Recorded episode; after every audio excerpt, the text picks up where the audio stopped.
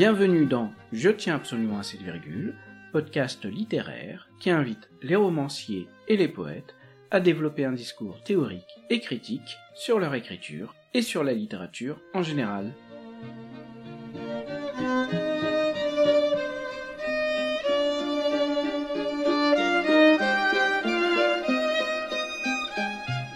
Je reçois aujourd'hui Sabine Wynne, poète, traductrice. Elle publie aujourd'hui son récit fictionnel Elvis à la radio chez les éditions Maurice Nadeau qui servira de fil rouge à cet entretien.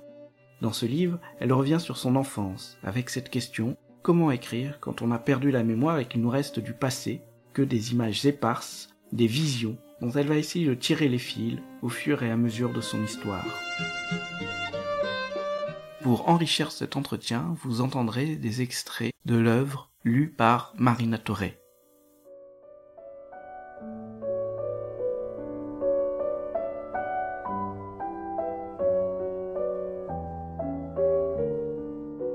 Tu nous l'as déjà raconté, celle-là. Je l'ai déjà entendue cent fois. Tu nous saoules. Passe à autre chose. Nous passons notre vie à ressasser les mêmes histoires, à revenir sur nos souvenirs et à nous sentir embarrassés par nos répétitions. Que les membres de notre entourage ne se privent pas de moquer, les confondant avec des excès de parole. Ils ont bien sûr tort de nous reprocher nos redites et nos obsessions. Ces vieilles habitudes qui révèlent qui nous sommes réellement, tout comme nous avons tort de les refouler pour leur faire plaisir. Je crois que notre besoin de répéter vient du besoin de circonscrire cette langue étrangère que devient peu à peu la mémoire avec ses souvenirs occultés, insaisissables.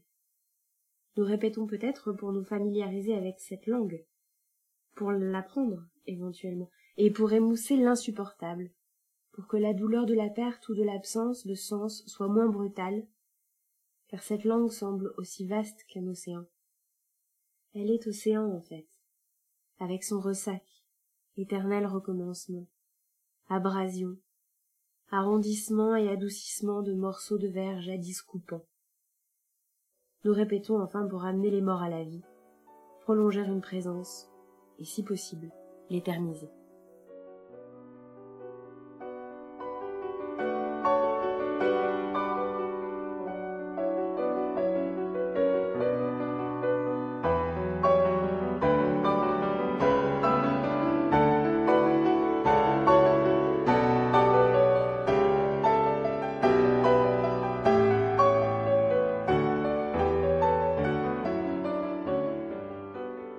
J'aimerais, à l'occasion de cet entretien, explorer les trois dimensions de votre travail, comme écriture poétique, écriture de traduction et écriture de récits fictionnels, afin d'essayer d'en apprendre davantage sur les rapports qu'entretiennent chez vous ces trois catégories.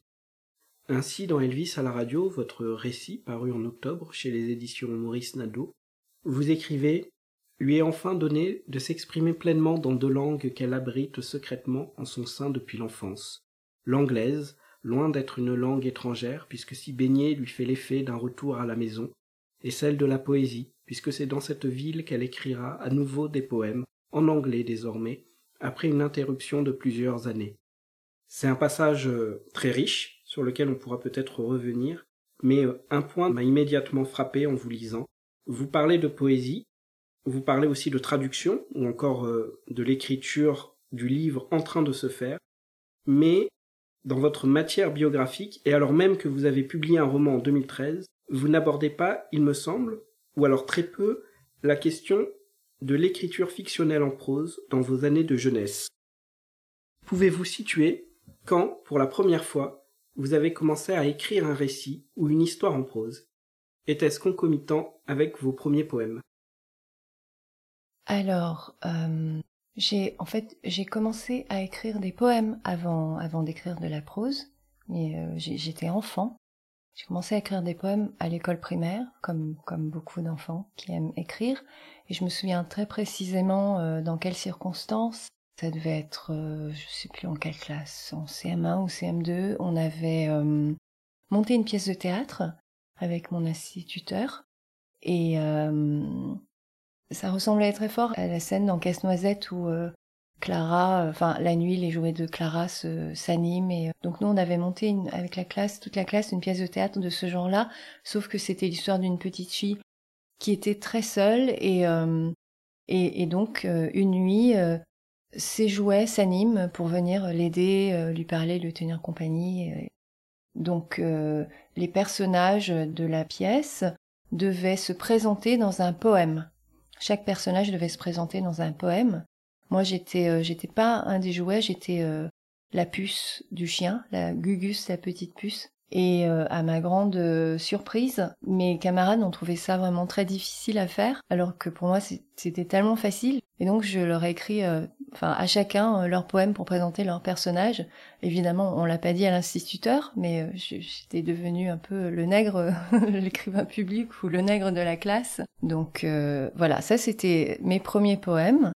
Et la prose est venue... Euh, en fait, je, vous dis que j'ai commencé à écrire des poèmes d'abord, mais en fait, finalement, je, ne sais pas vraiment. Hein, mais je sais que mon premier roman, entre guillemets, que j'ai écrit, donc euh, pareil, enfant, c'était un roman... Euh, bon, je, l'appelais roman, mais, il était... je sais pas, il devait faire quelques pages, mais je l'appelais roman, et il s'appelait Le manteau de fourrure miteux. Et en fait, je l'avais écrit sur des pages volantes. J'écrivais très petit à l'époque.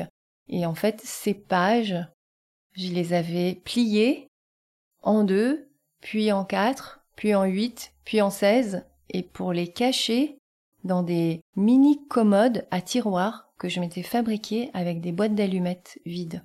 Et le manteau de fourrure miteux, c'était mon premier roman, entre guillemets, caché dans, dans, ces, dans cette mini commode.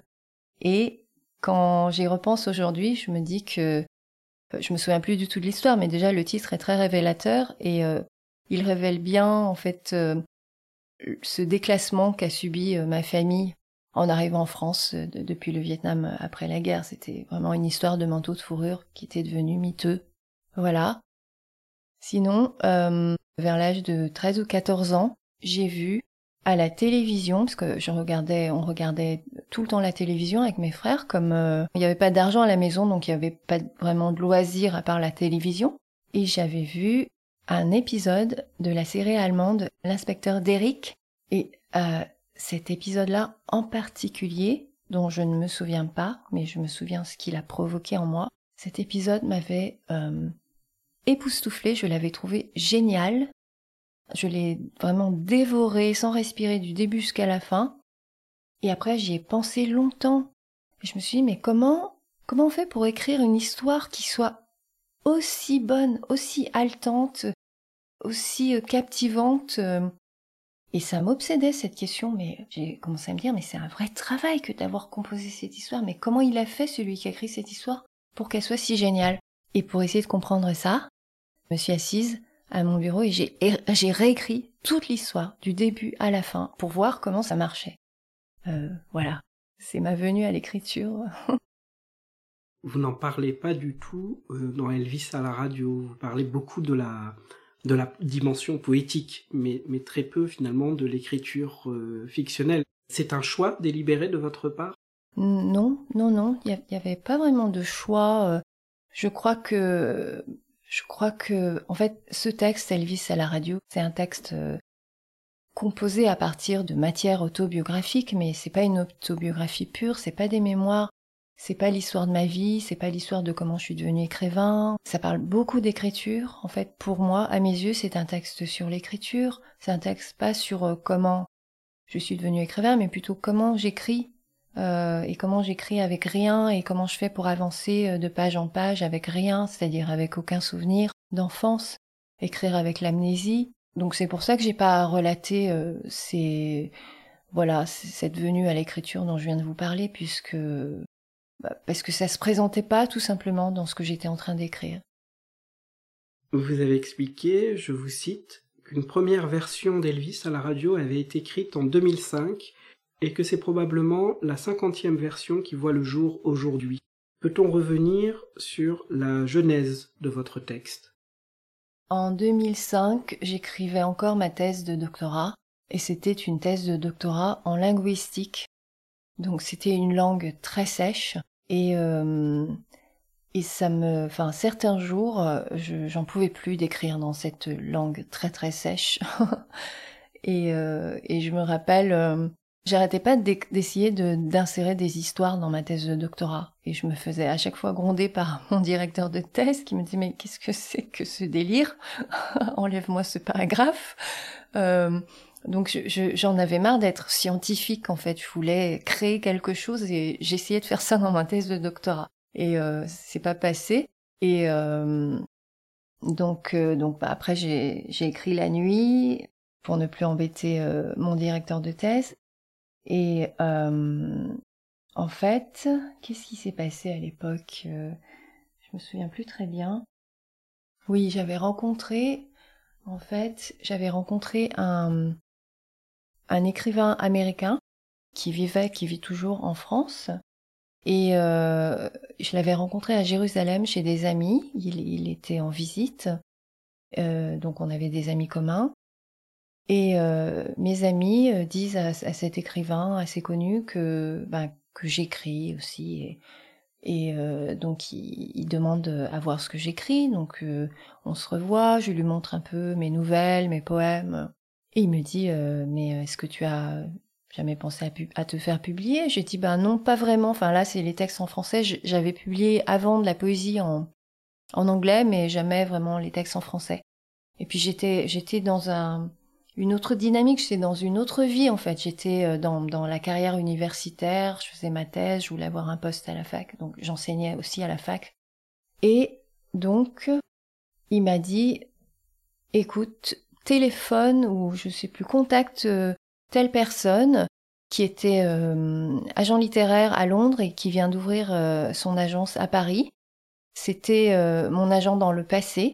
Donc contacte cette personne et euh, montre-lui ce que tu écris et euh, discutez-en et voilà. Donc je l'ai contacté, je lui ai montré ce que ce que j'écrivais, donc je lui ai envoyé par email et elle a dit "Oh, c'est c'est super, c'est très beau, c'est tout ça." Elle elle était dithyrambique mais après, elle m'a dit euh, Mais vous savez, les nouvelles et la poésie, ça ne se vend pas. Il faut un roman. Elle me dit euh, Est-ce que vous pouvez écrire un roman? J'ai dit Mais non, mais pas du tout. Moi, je suis dans la forme courte. Je sais pas écrire euh, des romans. Euh, c'est impossible. Elle me dit Bah, essayez quand même. Et puis, puis revenez me voir. Alors, j'ai essayé. Et en fait, c'est vrai que ce qui m'a motivée, c'est quand même cette frustration que j'avais pendant la journée en écrivant ma thèse avec cette langue super euh, ardue, super sèche. Euh, j'étais très frustrée. Euh. donc la nuit, j'ai écrit euh, ben, 100 pages. Voilà, j'avais vraiment l'impression de me saigner en écrivant 100 pages. J'ai envoyé les 100 pages et l'agent littéraire m'a dit j'adore. Est-ce que vous pouvez écrire un roman à partir de ça? J'ai dit mais c'est ça mon roman. Elle me dit mais non mais c'est juste 100 pages, c'est pas un roman. Elle me dit, je suis sûre que vous avez un roman vous, euh, écrivez-le et recontactez-moi. Donc, donc je me suis euh, ben, mise au travail et puis euh, ben, euh, après je lui ai envoyé euh, un roman entre guillemets en bonne et due forme. je sais plus, qui devait faire 250 pages, quelque chose comme ça. C'était quand exactement? C'était ben à ce moment-là, 2006, 2007. Moi, j'ai défendu ma thèse en 2007, donc c'était pendant ces années-là. Et après, elle a commencé à chercher des éditeurs. Elle a envoyé, euh, donc elle était devenue mon agent littéraire en fait.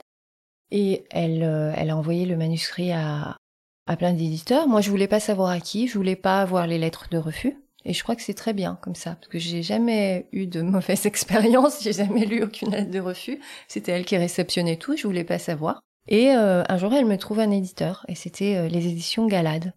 Et ensuite, euh, entre-temps, parce que ça a quand même pris, euh, je sais plus, ça a quand même pris du temps, hein, quelques années, euh, peut-être un an, deux ans, je sais plus, avant qu'elle trouve un éditeur.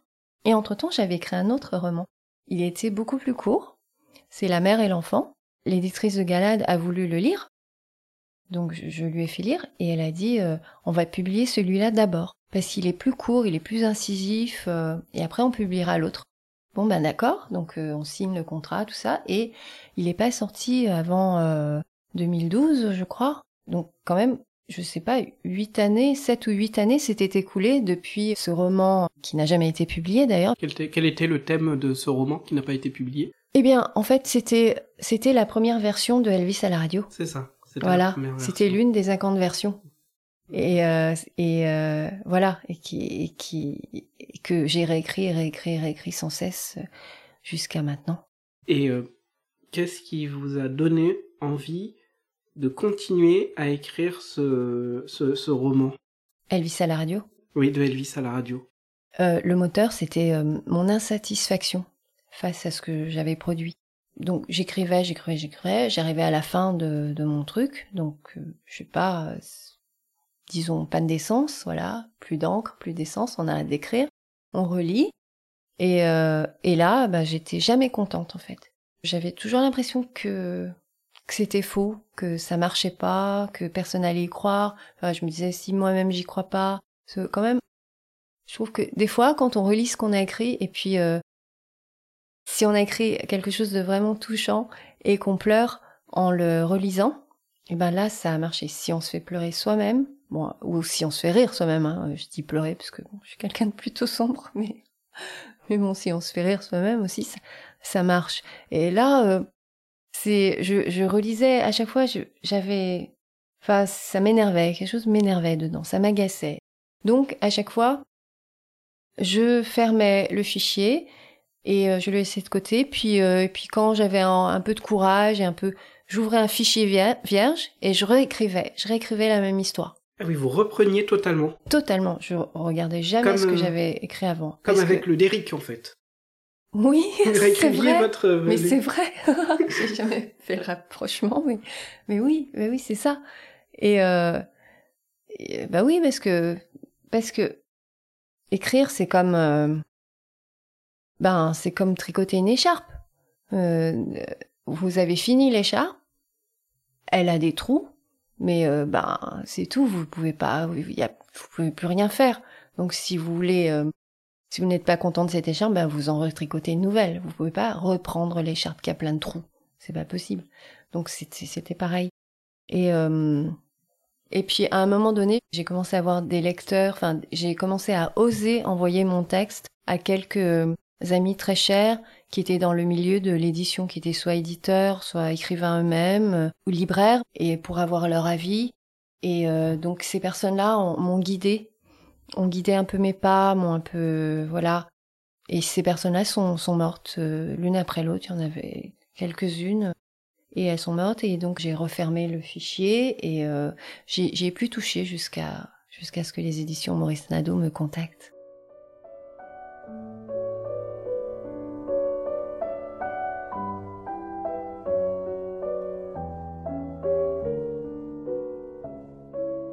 Quand j'étais petite, mon père n'attendait ni une ni deux pour forcer les portes que ma mère verrouillait si elle ne répondait pas sur le champ quand il y frappait. Il craignait une énième tentative de suicide de sa part. Je me souviens m'être tenue sur le seuil d'une salle de bain baignée d'un soleil aveuglant, et avoir vu ma mère étendue sur le carrelage blanc et brillant, au pied de la machine à laver, blanche et brillante aussi, dans une large flaque de sang si sombre que je la pris d'abord pour la ramure d'un arbre la nuit, puis pour sa longue chevelure étalée autour d'elle comme une corolle. Tout est silencieux et paisible. Je dois avoir cinq ans. Je la crois endormie. Je la trouve tellement belle. Je le pense sans rien dire, sans bouger, de peur de la réveiller. Je ne l'ai jamais vue dormir. Elle ressemble à un bébé animal. Je peux entendre par la fenêtre entr'ouverte bruire le vent dans le cerisier devant l'immeuble. Ses branches alourdies par des fleurs rose pâle qui accrochent mon regard et que dans mon imagination je répands doucement dans les cheveux de ma mère, se presse contre la vitre, comme mue par une curiosité irrépressible. Je me sens bien, heureuse, presque aimée. J'aimerais rester dans ce moment éternellement. Tout à coup des mains froides se posent sur mes épaules nues. Je sursaute, elles me font pivoter. Une voix haletante trouble le silence. Viens, suis-moi, j'ai des bonbons chez moi. Tu aimes les bonbons? Viens vite, viens. Et les mains me poussent et me guident prestement dans le couloir jusqu'à l'appartement de la voisine de palier. Ce n'est qu'une fois hors de portée du vertige, du vide, de cette fleur anéantie de nostalgie, écrasée par un soleil ancien, que je me mets à sangloter, très fort, sans comprendre la raison de mon chagrin soudain.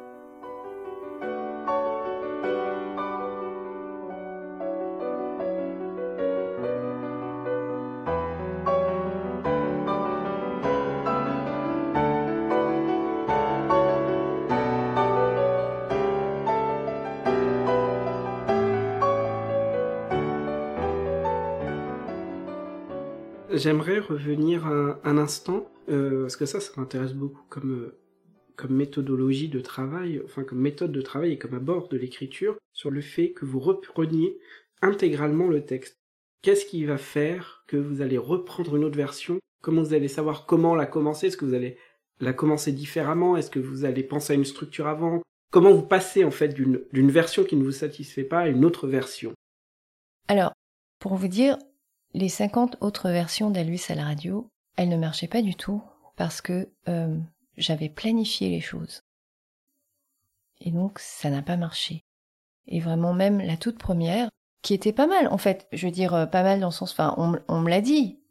Il euh, y a des gens qui m'ont dit ah oui j'aime beaucoup tout ça, mais à mes yeux ça, ça ne me satisfaisait pas parce que je, enfin c'était trop c'était trop planifié, puis j'avais mes fiches avec les personnages et les lieux, j'ai dessiné des plans, euh, et il y avait quelque chose de pas spontané, je sais pas, on, on sentait que, je sais pas, il y avait pas de vie dans l'écriture, mais c'est pas vrai, parce que je me rappelle, il y avait une version, par exemple, euh, chaque chapitre, c'était un personnage, c'était le point de vue d'un personnage différent. C'était pas mal, mais, mais donc, et, et, euh, et à un moment donné, j'ai arrêté de, de planifier quand osé faire lire mon manuscrit à des amis, j'ai essayé de planifier un peu moins. Mais la nouvelle version qui a donc donné le livre euh, qui est publié aujourd'hui aux éditions Maurice Nadeau, euh, eh bien, je n'ai absolument rien planifié. Donc, en fait, qu'est-ce qui s'est passé? Delphine Chaume, euh, qui venait de créer une collection, la collection Avif aux éditions Maurice Nadeau, me contacte début 2020 pour me demander si j'avais un texte pour elle. Elle avait lu des ouvrages précédents euh, de mon cru et ça, lui avait plu et elle, s'était dit que je pourrais peut-être correspondre à cette collection. Donc moi j'ai dit euh, que j'avais, euh, je, je, pouvais à la rigueur lui envoyer la dernière des versions. Elle a dit bon d'accord, je veux bien voir. Moi j'ai relu ça et j'ai trouvé ça nul. Donc j'ai ouvert un fichier et j'ai écrit 20-25 pages et je lui ai envoyé ça. Et, ça vous a pris combien de temps d'écrire les 20-25 pages? Quelques jours. Que vous avez Peut-être une, une, semaine, disons, parce que bon, je faisais quand même pas que ça. Mais, euh, mais pas très longtemps, en fait, je crois, pour euh, ça, ces 20-25 pages. Très bien, eux les avaient envoyés. voilà, et en fait, je lui, je lui ai pas dit, j'ai, je lui ai dit, voilà, c'est un extrait du manuscrit. et euh, elle m'a dit, c'est exactement ce que je cherche et tout est-ce qu'on peut, est-ce peut travailler ensemble? Je dis bah oui, d'accord. Et après, j'ai continué, j'ai écrit encore 20-25 pages que je lui ai envoyées. Parce que j'avais besoin de son encouragement, parce que comme euh, bah, j'ai recommencé quelque chose, euh, de, comment on dit, à zéro, je savais pas du tout où j'allais, euh, donc et donc à chaque fois elle me disait ah oui c'est super, j'adore, continue. Et j'ai progressé comme ça. Et après, je, je lui ai pas envoyé tout, toutes les 20 pages quand même. Après, j'ai eu plus confiance en moi et. Euh... Elle laisse douter à un moment quand même que c'était écrit au fur et à mesure. Mais non, mais mais des fois euh, euh, après, enfin. Bon, des fois, quand je doutais vraiment sur des passages, je les lui envoyais pour lui demander son avis, pour savoir si, si je continuais dans cette voie ou pas, ou si c'était ennuyé ou pas. J'avais très peur d'ennuyer, en fait. Quand vous écrivez comme ça, sans filer, est-ce que vous revenez sur ce que vous avez écrit? Est-ce qu'il y a un travail de réécriture après? Mmh, En général, non. En fait, en général, je reprenais à partir de la dernière phrase que j'avais écrite. Parce que, vous savez, au bout d'un moment, le volume augmente, et comme euh, j'avais très peu de temps pour écrire, j'écrivais la nuit la journée, euh, je travaillais, je m'occupais de ma fille, j'avais des livres à traduire, euh, enfin plein de choses quoi. La vie. Et donc j'écrivais la nuit Et donc j'avais pas le temps de relire ce que j'avais écrit avant et recorriger. J'avais pas le temps. J'avais pas ce luxe-là. C'est un luxe, hein, en fait. Donc je reprenais juste, je relisais la dernière phrase et je partais de là. En fait, j'ai déplié un peu la dernière phrase et j'ouvrais, je créais un autre monde à partir de la toute dernière phrase. Donc j'ai travaillé comme ça. Et après, c'est seulement à la fin, quand j'avais, euh, je sais plus, mes 300 pages ou plus, que là j'ai dit bon ben voilà, c'est fini. Je crois que c'est le manuscrit. Je l'ai envoyé à Delphine et, euh, et après c'est à partir de, de ce moment-là que j'ai retravaillé et là, vous l'avez repris euh, entièrement Ouais, depuis le début. Ouais. Mais euh, il y avait aussi des commentaires de Delphine et d'autres euh, d'autres éditrices aussi. donc il y avait plusieurs lecteurs de mon texte, plusieurs lecteurs et lectrices de mon texte que Delphine avait embauché. Donc il y avait des commentaires différents, des fois même même sur un même passage. Et donc moi je lisais ça et je voilà, je me débrouillais avec ça. Je souhaiterais détailler avec vous une phrase d'Elvis à la radio où vous exposez le dessin littéraire qui anime votre récit. Vous expliquez en effet Raconter une histoire est à la portée de tout le monde. Trouver la forme littéraire adéquate pour donner à voir l'intimité dont nous sommes faits est plus délicat. On entend souvent dire que dans l'écriture non fictionnelle, on révèle un univers, alors que dans l'écriture fictionnelle, on le construit. Mon projet créatif se situe quelque part entre les deux, puisqu'il essaye de reconstituer, de rétablir des souvenirs incertains qui sont peut-être même le fruit de mon imagination. Bref, il vaut mieux que je saute dans le vide, tout en sachant qu'il n'est jamais aussi vide qu'on le croit. Pouvez-vous préciser comment vous avez composé ce projet que vous définissez comme créatif et qui se présente comme une hybridation entre écriture fictionnelle et écriture non fictionnelle? Et je vais préciser ce qui m'intéresse, c'est vraiment cette question d'hybridation entre écriture fictionnelle et écriture non fictionnelle. Hybridation, j'aime beaucoup ce mot. Je trouve que c'est un, mot qui correspond totalement euh, à ce texte, que je qualifie volontiers de texte hybride.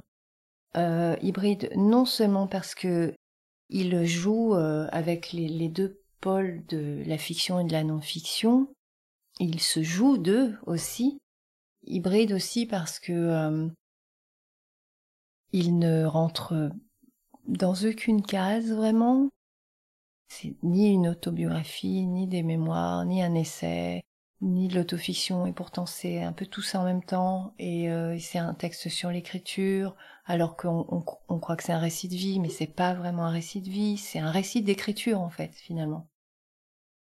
Il y a une hybridation aussi euh, dans la façon dont euh, les choses ont été tissées ensemble, puisque à la voix de la narratrice sont tissées des voix, des voix littéraires, enfin la narratrice aussi a une voix littéraire, mais sont tissées des voix d'auteurs qui m'ont construit, qui m'ont appris à écrire en fait, des auteurs que je que je relis euh, constamment, voilà. Et euh, donc en fait, comment je procédais? On peut dire que j'ai écrit ce texte euh, en en utilisant le, enfin, je sais pas comment on dit, est-ce qu'on peut dire en utilisant le procédé de la pensée associative. Je sais pas si c'est un procédé, mais bon, je, en fait, je me suis vouée à la pensée associative, à la, aux associations libres. J'ai écrit ce texte comme ça, mais c'est vrai que de temps à autre, j'avais des phrases dans la tête. J'avais des souvenirs de phrases, alors soit des phrases que j'avais entendues autour de moi, et donc je l'insérais à ce moment-là dans le texte que j'étais en train d'écrire, en lettres majuscules pour démarquer ce discours de, de l'autre. Et me revenaient des, des bouts de phrases, des citations de, enfin, de livres que j'avais lus. Des fois, je me souvenais vaguement, je me disais, ah ben tiens, mais euh, Duras, elle avait pas dit un truc de ce genre sur ceci, cela. Et donc, j'allais relire Duras et chercher la citation. Je la trouvais, je l'insérais dans mon texte. Et euh, après, à un autre moment, ça, ça pouvait être Walter Benjamin, ça pouvait être... Donc comme ça. Ces citations insérées se présentent en italique dans le texte pour bien montrer qu'il s'agit d'une citation. Et à la fin du livre, on a une bibliographie de six pages avec toutes les références de toutes les citations. Et les, citations, oui.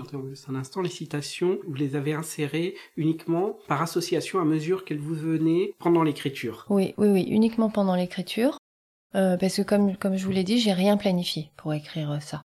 Mais, euh, mais bon, les choses, elles se sont euh, imbriquée toute seule en fait. Et c'est ça qui est fabuleux. Et euh, c'est ça qui montre quand même la force de l'écriture. C'est comme l'écriture qui m'a dicté quoi écrire. C'est pas autre chose. Hein. Ce sont vraiment, c'est vraiment le texte qui génère du texte, quoi. C'est euh, voilà. Et j'ai aussi tissé à tout ça des phrases d'une méthode de lecture avec laquelle euh, j'ai appris à lire et à écrire le français quand on est arrivé en France dans les années 70. Et c'était Daniel et Valérie. En fait, Daniel et Valérie, ils arrivent à des moments assez, critiques du récit. C'est des moments en général assez durs. Et ils débarquent. En fait, j'avais pas non plus aussi planifié. Je m'étais pas dit, euh, tiens, je vais les mettre là maintenant. Mais c'est juste, je crois que ça correspond à un réflexe que j'avais, euh, que j'ai eu pendant très longtemps, euh, depuis l'enfance, de de me répéter des phrases dans la tête pour pour me calmer.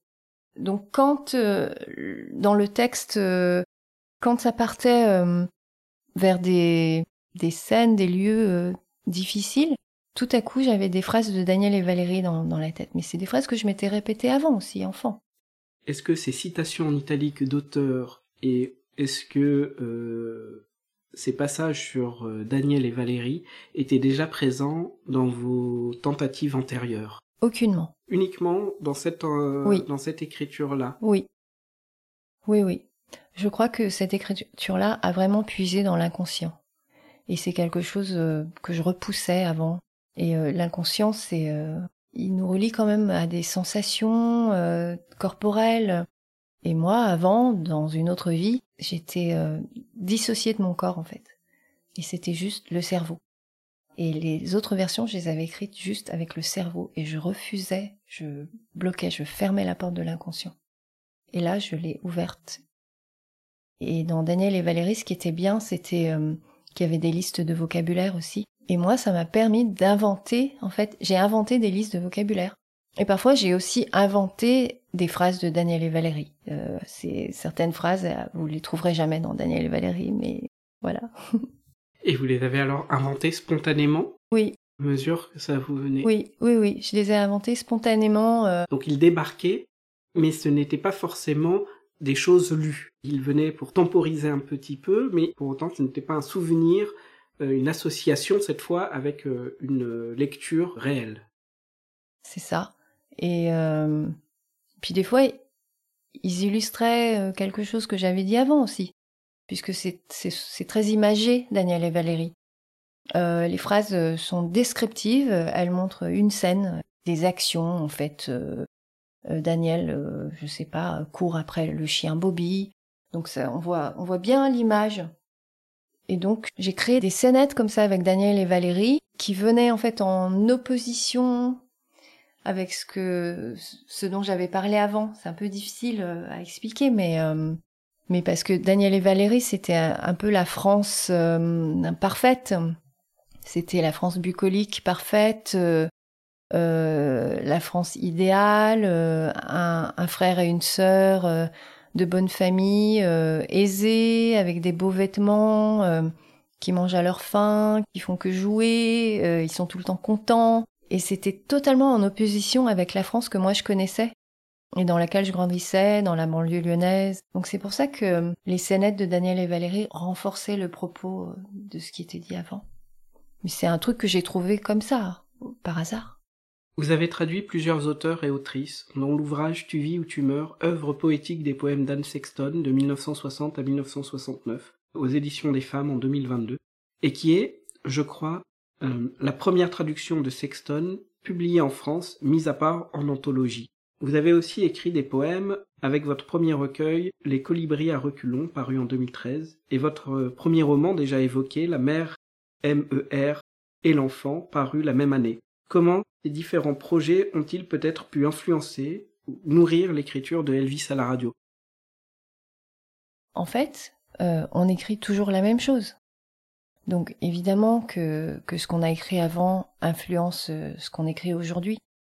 Sauf que on est, quand je dis on écrit toujours la même chose, c'est qu'on écrit toujours à partir de la même chose, de la même matière, de la même, euh, du même morceau d'argile, et on va faire des sculptures différentes. Il y a des scènes qui apparaissent dans Elvis à la radio qui sont apparues dans des sonnets que j'ai écrits, euh, par exemple.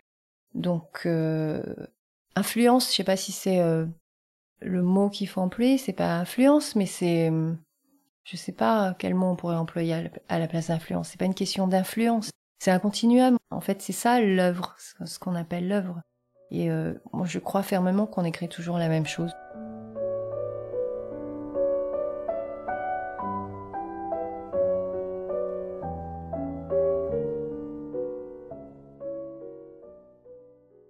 J'aimerais essayer de relier ce qui se passe entre la mémoire et l'écriture à quelque chose de plus tangible. Les taches noires de la couverture de mon classeur me font également penser à des tatouages. Je me souviens avoir lu un jour dans un magazine qu'environ 60% de l'encre du dessin tatoué fusionne avec le derme, et que le reste voyage dans le sang pour finir par se loger, d'une part dans les ganglions lymphatiques, qui produisent des anticorps et des cellules mémoire, celles qui n'oublient jamais les agressions des pathogènes, et d'autre part dans le foie, là où, d'après la médecine traditionnelle chinoise, se trouve le siège de la colère et de la frustration. Il s'agit d'hybridité. Notre sang, notre chair s'avère imprégnée d'histoires d'une violence inouïe. Des textes palimpsestes en témoignent. Depuis l'adolescence, je sais qu'un jour j'écrirai sur ces îles dévastées que furent mes enfances, la fantôme et la banlieusarde, je me suis accrochée à ce désir comme une naufragée à son bout de radeau, et l'écriture a été ma planche de salut. Le plus dur a été de commencer, car dans cette entreprise éminemment mentale, commencer signifie recommencer, revivre en somme, afin de pouvoir écrire. Mais revivre quoi quand on n'a gardé aucun souvenir des événements, à part l'angoisse ressentie par celui qui, exilé de sa propre histoire, constate qu'il n'a plus rien. Il y a l'histoire, puis il y a sa submersion par les eaux glacées de l'oubli, donc son absence. Et enfin il y a l'écriture, qui compose avec les difficultés inouïes d'être mise en œuvre à partir de la partie invisible de l'iceberg. Certains d'entre nous se souviennent de tout jusqu'au moindre détail. Personnellement, j'ai presque tout oublié, et cela m'a sans doute permis de tenir la folie à l'écart, mais à bien y réfléchir. Tout est mémoire, y compris ce que j'imagine pour combler les trous, puisque ce qui me vient à l'esprit ne vient jamais de nulle part. C'est un reste de fumée, même si le feu n'est plus. Nous savons bien que le feu brûle toujours, même éteint. Une odeur que je connais intimement et que je suis en mesure de restituer, avec un peu d'effort et beaucoup d'imagination. Je crois donc qu'il ne faut pas craindre ce que l'imagination nous offre ni même l'exagération et l'excès, qui sont obsession et amour, sans lesquels on ne pourrait peut-être rien écrire.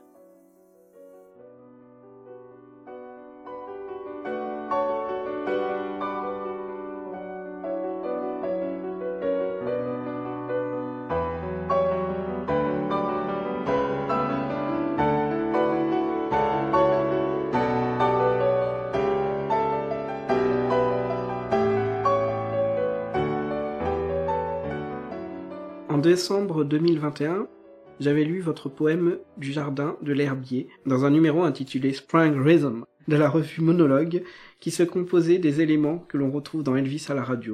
Dans ce dernier livre, vous affirmez ce n'est qu'en écrivant que l'on comprend ce que l'on est en train d'écrire et ce qui se joue dans les phrases que l'on aligne péniblement.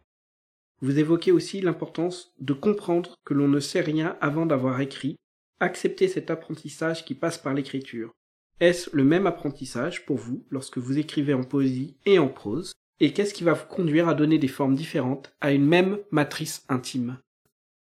La plupart du temps, je choisis pas vraiment la forme dans laquelle euh, écrire. Ça va sortir dans une forme. Donc et après, je vais travailler ça et après on aura un poème abouti ou une nouvelle aboutie ou un morceau de de récit abouti ou je sais pas quoi. On choisit pas vraiment, mais des fois, des fois je choisis quand j'ai une commande. Et par exemple, pour euh, le numéro euh, Sprung Rhythm de la revue Monologue, très belle revue d'ailleurs de euh, Gilles Jallet et Xavier Morel, eh bien, c'était une commande. Il fallait que, que je livre des poèmes inédit qui pourrait se rapporter à cette notion de sprung rhythm. Et vous savez, comme je vous ai dit plus tôt qu'on écrivait toujours la même chose, en fait, ça veut dire que on écrit avec nos obsessions, des visions qui nous hantent tout le temps, on a ou des phrases qui reviennent tout le temps. Donc l'une de mes obsessions, c'était une certaine scène qui d'ailleurs figure dans Elvis à la radio, dans laquelle euh, on voit une femme euh, allongée euh, dans une flaque de sang, dans une salle de bain, et en fait, on comprend qu'elle a, elle a fait une tentative de suicide, et il y a une petite fille qui arrive sur le seuil de cette salle de bain et qui voit cette femme et qui ne reconnaît pas tout de suite qu'il s'agit de sa mère. C'est une, scène qui me, qui me hante depuis toujours. Donc, euh, donc je me suis assise à mon bureau. Je me suis dit bon, il faut que quand même que j'écrive pour la commande de monologue et, euh, et, et comme à ce moment-là j'avais cette scène-là dans la tête, eh ben j'ai écrit une série de, de 14 sonnets euh, autour de cette scène-là. Et puis bon après j'ai extrapolé et puis c'est devenu autre chose, mais au centre il y a cette scène-là. Quand vous écrivez de la poésie, est-ce que c'est la même méthode d'écriture qu'avec euh, votre récit, c'est-à-dire est-ce que euh, vous écrivez une version et puis après vous la reprenez intégralement et ainsi de suite, ou est-ce que ce sont des méthodes différentes? Est-ce que d'ailleurs il y a une seule méthode pour écrire de la poésie ou est-ce qu'il y en a plusieurs? Concernant Il y a eu une évolution dans la forme de mes poèmes. Mes premiers poèmes publiés étaient beaucoup plus courts que ceux que j'écris euh, à présent. J'ai vraiment viré vers la poésie narrative avec les ans et je pense que c'est j'ai été influencée par, euh, par mon travail de traduction des poèmes d'Anne Sexton, qui écrit des poèmes très longs et narratifs, et, et ça m'a plu, et, et, je crois que j'ai fait pareil, quoi. Auparavant, j'écrivais donc des poèmes très courts, euh, pas des haïkus, parce que c'est pas vraiment mon genre, mais quand même, ils ressemblent à des haïkus, et, et puis euh, c'était un rythme très... il y avait un rythme, mais volontairement haché, saccadé, pas confortable. Et c'était comme ça que j'aimais mes poèmes. Et, euh, euh, bien sûr, comme c'est des poèmes, je, je, les lis à haute voix tout le temps, voilà, pour voir si ça marche. Et à l'époque, mon rythme était comme ça. Il était saccadé, il n'était pas confortable et, ça correspondait bien. Euh, cette forme correspondait bien au sujet que les, les poèmes abordaient et il s'agissait de, de perte, d'absence, de perte de langue, de mutisme, et après, j'ai donc j'ai viré vers euh, vers la narration, les poèmes narratifs. Et aujourd'hui, ça fait quand même euh, un ou deux ans que je suis obsédée par la forme du sonnet. Je trouve qu'elle permet une, une ampleur, parce que déjà le vers est long. 14 vers pour un sonnet, enfin c'est beaucoup de vers, parce que en sachant que moi avant mes poèmes, dans mes poèmes, il y avait six vers ou cinq vers. Donc ça m'obsède un petit peu. Donc je, je travaille beaucoup cette forme du sonnet et je compte les pieds. J'essaie de faire des alexandrins. Et je suis euh, particulièrement intéressée par les sonnets euh, codés, C-A-U-D-E-S, donc les sonnets qui ont une queue, donc qui ont euh, un, un, un 15e vers ou un 16e vers. Donc, à l'inverse du récit, c'est euh, filé en continu. Là, il y a à l'origine quand même une contrainte formelle qui est présente dès le départ. Tout à fait. Oui, c'est vrai que en fait, ce qui va se présenter est un poème, mais après, euh, c'est à moi de choisir quel genre de poème ça va être. Et c'est vrai que que ces derniers temps, je me, oui, je, je me donne pour contrainte d'écrire un sonnet et, et puis d'écrire des alexandrins ou alors des vers qui ont le même nombre de pieds. Oui, je me donne cette contrainte parce que je me suis rendu compte que elle m'aidait vraiment à écrire. Et euh, alors pour revenir sur euh, la question, est-ce que, euh, par exemple, quand vous écrivez un poème, est-ce qu'il vous arrive d'écrire plusieurs versions de ce même poème, ou alors est-ce que vous le reprenez euh, au, fur et à mesure? Alors, pareil, ça a évolué chez moi parce que avant, quand j'écrivais le poème, vraiment quand je le tapais, bah il était fini. Je le réécrivais dans ma tête tout le temps. Et au moment où je le tapais, j'y retouchais plus, il était prêt, il était fini. Mais maintenant que je m'intéresse plus à la métrique, disons, et puis euh, à la forme de sonnet, eh ben, effectivement, je le réécris, réécris, réécris, réécris, oui. Pour, euh, pour qu'il rentre dans la forme que je veux. Parce que aussi, euh, je suis obsédée par les séries en ce moment, enfin les séquences. Donc voilà, dans monologue, j'avais publié 14 sonnets, euh, mais en fait, sachant que un sonnet a 14 vers, en fait, chaque sonnet c'était un vers géant, enfin c'était c'était un sonnet géant en, 14 sonnets et euh, chaque sonnet, oui, c'était un vers. Donc j'aime bien les choses qui se répètent ou les choses qui se complètent. Dans ce même poème de la revue Monologue, vous déclarez au sujet d'Emily Dickinson Les poèmes d'Emily refusent la syntaxe, ni les signes encadrant la parole, comparant ces signes à des punaises envahissantes. Vous explicitez votre propos en affirmant ils emprisonnent la forme en feignant la finir une fois pour toutes, cernant le silence suspendu, arrêtant le sens, ils prétendent dévoiler les trajets de la pensée, masquant les fêlures. En sachant que votre récit Elvis à la radio est un texte en prose avec une ponctuation classique, pouvez-vous approfondir la place ou le rôle que vous attribuez à la ponctuation? Euh, Alors, si on regarde bien Elvis à la radio, je crois que ma façon de, d'employer la ponctuation n'est pas si classique que ça, dans la mesure où, euh, eh bien, il y a par exemple euh, un passage, je sais plus si c'est un chapitre entier ou qui fait six pages et qui n'a qu'un seul point final. Tout le passage est articulé uniquement avec des virgules, des points-virgules, des tirets, des deux points, voilà. Ensuite, j'ai quand même réhabilité un signe de ponctuation tombé en désuétude, qui est le point-virgule, mais parce qu'il m'aide aussi euh, dans ma façon de penser, de, de parler. Parce que quand je commence à parler, euh, ça s'arrête plus, donc euh, il faut quand même des points-virgules au milieu. Et puis le point-virgule est tombé en désuétude parce que aujourd'hui, la tendance actuelle est plus à, écrire avec des phrases courtes. Bon, moi j'écris pas avec des phrases courtes, voilà. Et donc mes phrases sont très très longues et mon obsession pour le point-virgule avec ce texte correspondait bien à ce que je faisais avec ce texte. C'est-à-dire, euh, ce texte est quand même euh, une recherche perpétuelle de sens et euh, une recherche perpétuelle de, de liens logiques entre des propositions qui sont indépendantes ou qui sont opposées ou dont le lien est faible entre elles. Puisque comme je vous l'ai dit, j'ai écrit ce texte grâce à la pensée associative, eh bien, des fois, des choses se présentaient qui n'avaient pas forcément de lien avec ce qu'il y avait avant. Mais c'est pas grave, le point virgule me permettait de les lier, en fait, de, de montrer que il y avait quand même un rapport. Et puis bon, il faut réhabiliter le point virgule euh, parce que on va, va pas le laisser aux émoticônes, non je sais pas.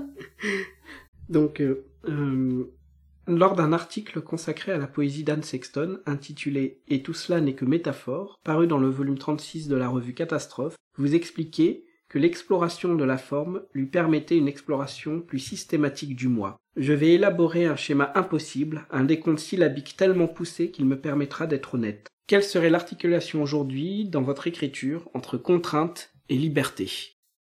Je ne vais pas être la première personne à dire que la contrainte libère. Euh, voilà. Quand, euh, quand on sèche, quand on est bloqué, euh, ben, pour ma part, il suffit que, je, m'impose une petite contrainte d'écriture et, ça, me, débloque. Vous parlez d'Anne Sexton. Anne Sexton, la, contrainte, c'était un garde-fou qui lui permettait d'organiser son chaos intérieur pour pouvoir l'exprimer dans une forme euh, recevable. Anne Sexton, euh, c'est bien connu, elle, euh, elle pouvait réécrire 300 fois le même poème. Et elle plaçait d'abord sur sa page un schéma de rimes très complexe. Et après elle écrivait son poème et elle respectait cette contrainte qu'elle s'était imposée. Et ça lui permettait quand même d'endiguer tout un tas de choses qui n'avait finalement rien à faire dans son poème, et c'est comme ça qu'elle a pu écrire des poèmes magnifiques. Hmm. Donc, pour ma part, euh, la contrainte me permet de... Elle me permet d'écrire euh, sur des choses très dures, euh, avec plus de facilité. Avez-vous effectué dans ce récit et effectuez-vous dans votre recherche stylistique en général un travail d'écriture particulier autour de cette notion de répétition? Est-ce qu'on peut revenir un peu sur cette notion de répétition, comment elle va se, se matérialiser? Oui, euh, il y a beaucoup de choses qui se répètent effectivement dans Elvis à la radio. Et au cours de l'écriture, répéter des choses m'est venu tout naturellement. Euh, D'une part, à cause de ce réflexe que j'avais enfant dont je vous ai parlé, qui était de me répéter toujours la même phrase dans la tête pour me calmer. Et, d'autre part, euh, parce que la répétition est quand même au, cœur de la vie, je crois. Donc si elle est au cœur de la vie, elle est forcément au cœur de l'écriture. Euh, pour moi en tout cas, puisque l'écriture c'est la vie. Et répéter, c'est revisiter, c'est revenir sur ses pas, c'est creuser, c'est une démarche d'archéologue et euh, ma démarche d'écriture est un peu une démarche d'archéologue en fait. Je creuse, je répète, je reviens, je reviens constamment sur des images qui m'obsèdent et puis euh, une même image peut ouvrir euh, vers plein de choses différentes. Une même image, c'est une même phrase, c'est pareil. Et, donc, à un moment donné, on va dire les fourmis rouges courent sur le carrelage noir et blanc. Et cette phrase va nous évoquer certaines choses qu'on va écrire, et à un moment, un autre moment, on va remettre la phrase sur l'établi, les, les fourmis rouges courent, et ça va nous évoquer autre chose. Donc après, est-ce que c'est un souvenir ou pas? Mais en fait, finalement, on s'en fiche. Ce qui nous intéresse, c'est le texte qui est généré par cette phrase ou cette image. Je crois sincèrement que c'est le texte qui génère du texte et pas autre chose.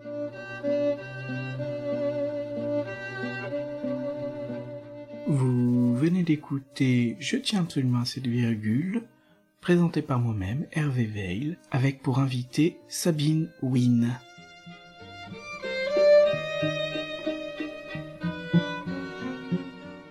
Merci de nous avoir suivis et à bientôt pour une nouvelle émission.